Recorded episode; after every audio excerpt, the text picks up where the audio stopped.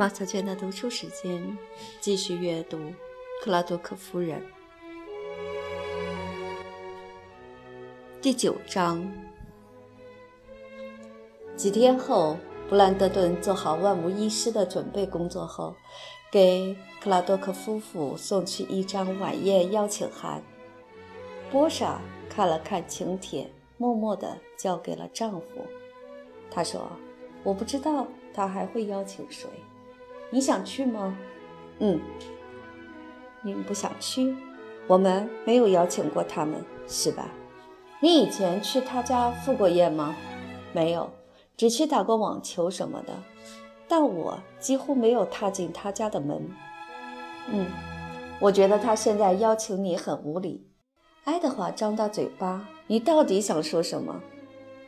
他妻子大声道：“哦，你没看出来吗？”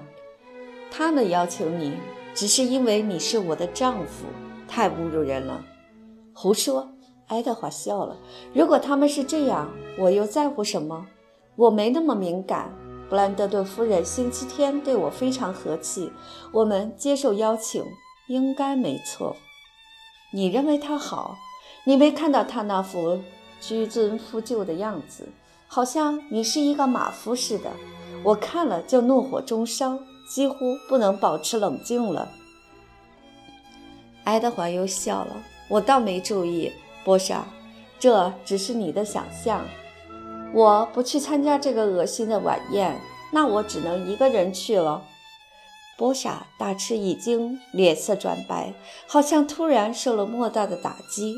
但他还在笑，他肯定在开玩笑。他赶忙同意了他所有的请求。艾迪，如果你想去，我必然会一起去。我不想去，也仅仅是因为你的缘故。我们必须与邻居和睦相处。我想和所有人友好往来。他在他椅子的扶手上坐下，搂住他的脖子。爱德华拍拍他的手，他满眼都是爱的火焰。他低头亲吻他的头发。多傻的想法，居然以为他不爱他。但波莎不愿去布兰德顿夫人家，还有一个原因，他明白爱德华肯定会受到毫不留情的批判，就是这个想法让他难过。他们会对他的外表和举止指指点点，还会狐疑他们是怎么走到一起的。波莎太清楚爱德华在林哈姆的位置，布兰德顿一家和其他人一样了解他的生平。仅仅把他当成一个普通的公民，算是点头之交，但这回却要当成一个同等人加以对待。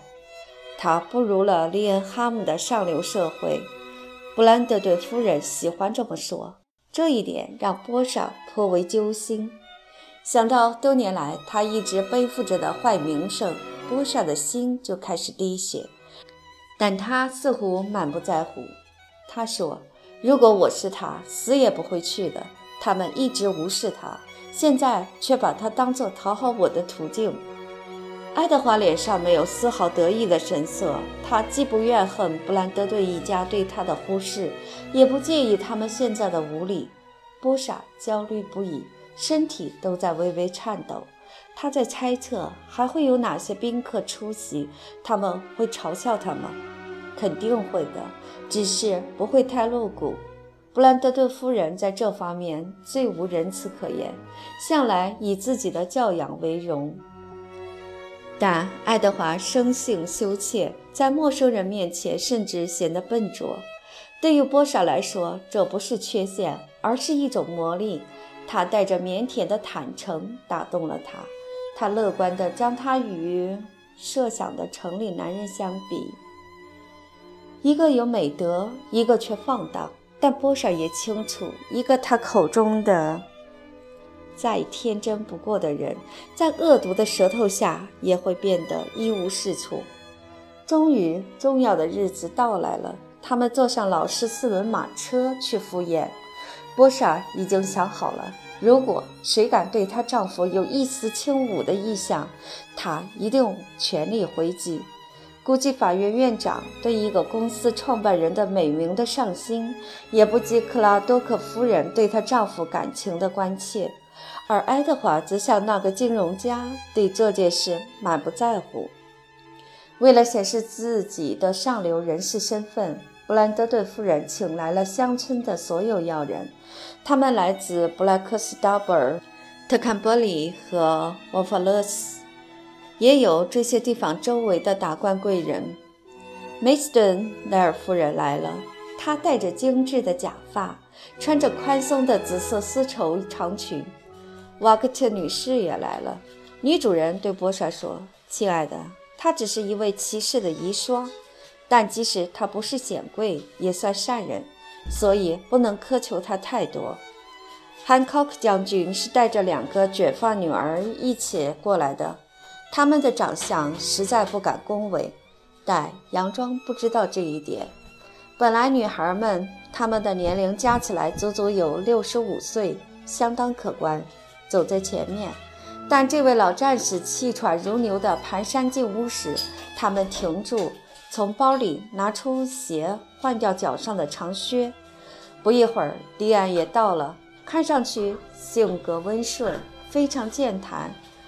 格罗夫先生因为是郊区牧师，也在被邀请之列，自然查尔斯的妹妹更不能遗漏。她穿着闪闪发光的黑色缎子衣服，几乎像过节。可怜的孩子，布兰德顿夫人对另外一位客人说：“这是他唯一的晚宴礼服了。几年来，我只见过这么一件。我很愿意给他一件我的旧礼服，又唯恐因此冒犯了他。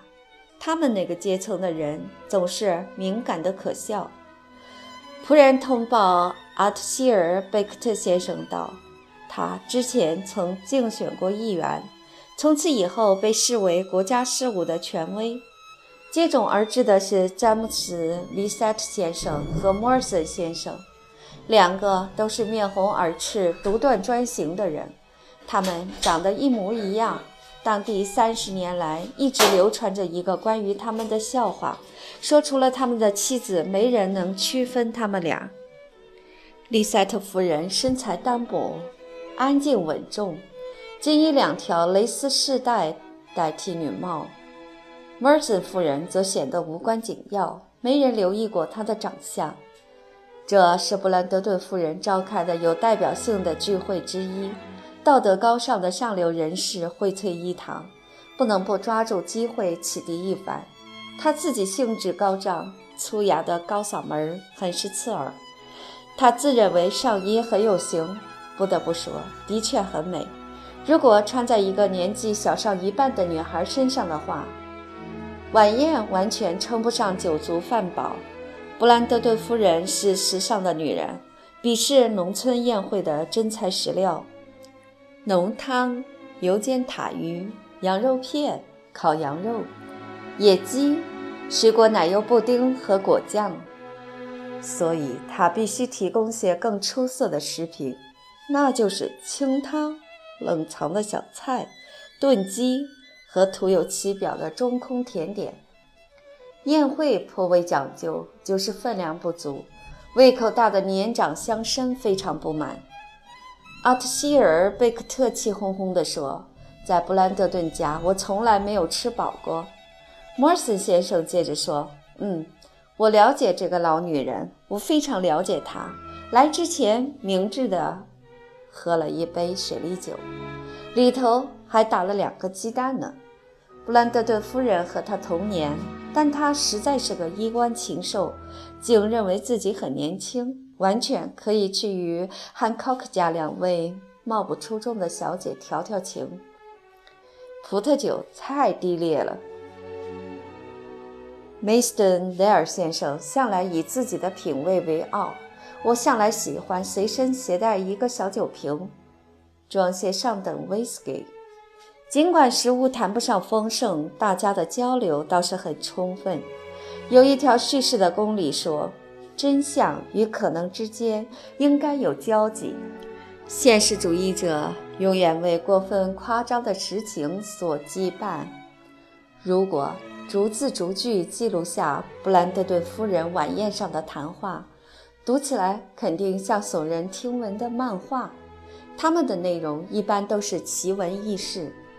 梅斯顿莱尔夫人是教师轶事的专家，先讲述了索罗尔的主教和他的不是劳动，接着谈起威尔伯夫斯主教和他的直率。女士们听了有些花容失色，但梅斯特莱尔夫人为了烘托气氛，不断赌神发咒，称这是真事儿。迪安则讲起了自己的一桩趣事。梅斯特奈尔夫人受到启发，又讲起坎特伯雷大主教和沉闷的助理牧师之间的事儿。阿特希尔贝克特的内容全是政坛的事情，什么格莱斯顿先生和下议院成员之间如何，低级和农业工人又如何，诸如此类。当汉考克将军说起著名的威灵顿公爵的故事时，宴会达到了高潮。爱德华对这一切都报以开怀大笑。波莎一直留神着她的丈夫，她心里极其焦虑，觉得自己脑海中闪过的想法太卑鄙了。爱德华蔑视这些想法，这让他对自己产生了鄙夷。他难道不是完美、英俊和可爱的吗？为什么他要在一堆蠢人的看法面前站立？但他无法控制自己，不管他多么鄙视他的邻居，也无法阻挡被他们评头论足的事实所折磨。爱德华怎么想？他和他一样紧张吗？他无法忍受他正在受苦这个想法。当布兰德顿夫人站起来时，他终于放下了沉重的包袱。亚瑟打开门，让女士先走。波莎看了看他，本想不顾一切地请求他照看一下爱德华。但又不敢，他唯恐那些讨厌的老头冷落他，让他蒙受羞辱。一到客厅，格罗夫小姐发现她的位置被安排在波莎旁边，同其他人隔开了一点距离。这个巧合好像是上天特别设计好的。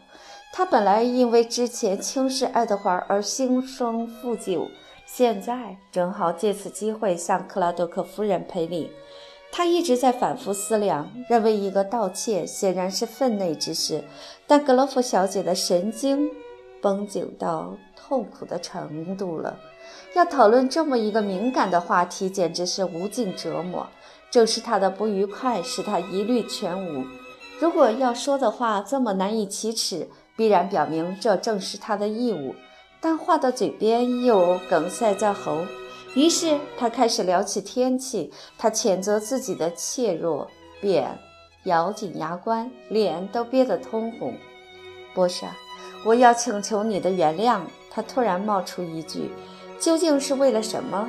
波莎睁大眼睛，吃惊地看着这个可怜的女人。我觉得我过去对你丈夫不公平。我曾认为他不是你合适的伴侣，而且说过一些本不该想的东西。我很抱歉，他是我见过最好、最善良的人之一。我很高兴你嫁给他了，我相信你会很幸福。波莎笑得眼泪都要流出来了，她甚至有拥抱严肃的格罗夫小姐的冲动，因为这样一番话在这个时候太令人鼓舞了。当然，我知道你本意并非如此。哦。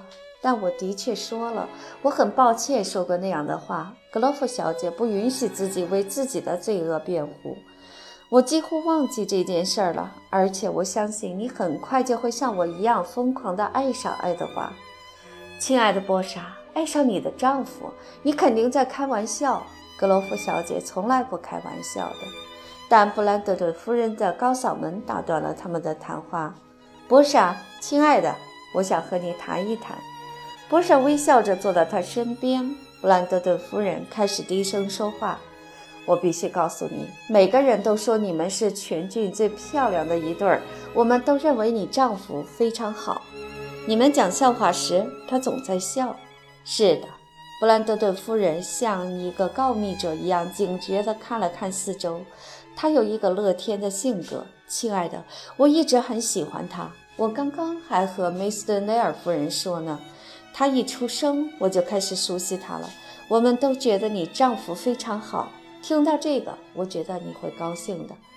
我非常高兴。我希望爱德华也能让你们高兴。克拉多克家的马提前到达，波莎建议送格罗夫兄妹回家。他们刚一出门，摩尔森女士就说：“不知道那位夫人是不是吃了一张扑克牌。两位汉考克小姐听到这句俏皮话，立刻尖声笑起来。迪尔也忍不住微微一笑。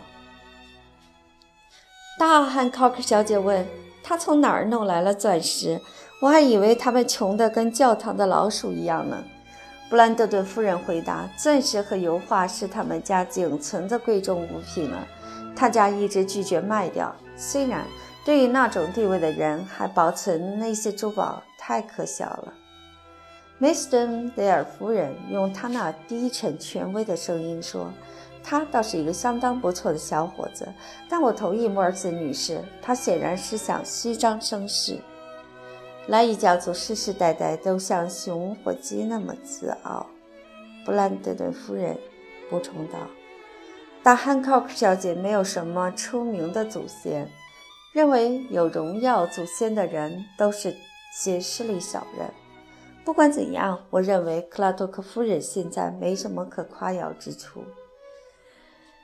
沃格奇太太就是那位不高贵但人却不错的，说道。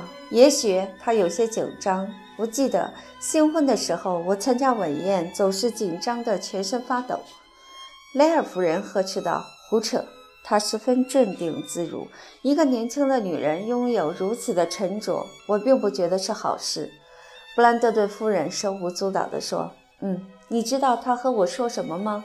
我告诉她，我们都很喜欢她的丈夫。我本以为这样可以给她一点安慰，可怜的家伙。结果她竟然说，她希望她丈夫也让我们满意。”梅斯顿戴尔夫人惊得好一阵说不出话来，醒过神来，忍不住站起来大叫：“多有意思！” 哈。哈，他希望爱德华·克劳多克先生让梅斯顿雷尔夫人满意。两位汉克尔克小姐也随声应和。哈哈，然后仆人通报这位贵妇人的马车已经来到，于是他向大家道晚安，拖着在地板上窸窣作响的紫色丝质长裙，傲然走了出去。宴会似乎到此已告结束，其他人也相继离开。博莎把格罗夫兄妹送到家后，往丈夫身边靠拢。终于结束了，我很高兴。只有和你单独在一起的时候，我才感到幸福。今晚很愉快，不是吗？他觉得他们都很好。亲爱的，你喜欢我就很高兴。我还担心你会厌烦呢。天哪，我怎么可能会厌烦？时不时听听这样的谈话挺好的。可以让人快活。博士有些惊讶。老贝克特是一个见识广博的人，对吧？他说政府班子会在六年后换血，不知道是不是真的。他总是想让别人相信他和首相是推心置腹的。还有，将军是一个风趣的老家伙。威灵顿公爵的故事讲得很不错。这番话在博士身上受到一种奇怪的效应。她突然不可抑制地迸发出一阵歇斯底里的大笑，她丈夫以为她在笑那些趣闻，也大笑起来。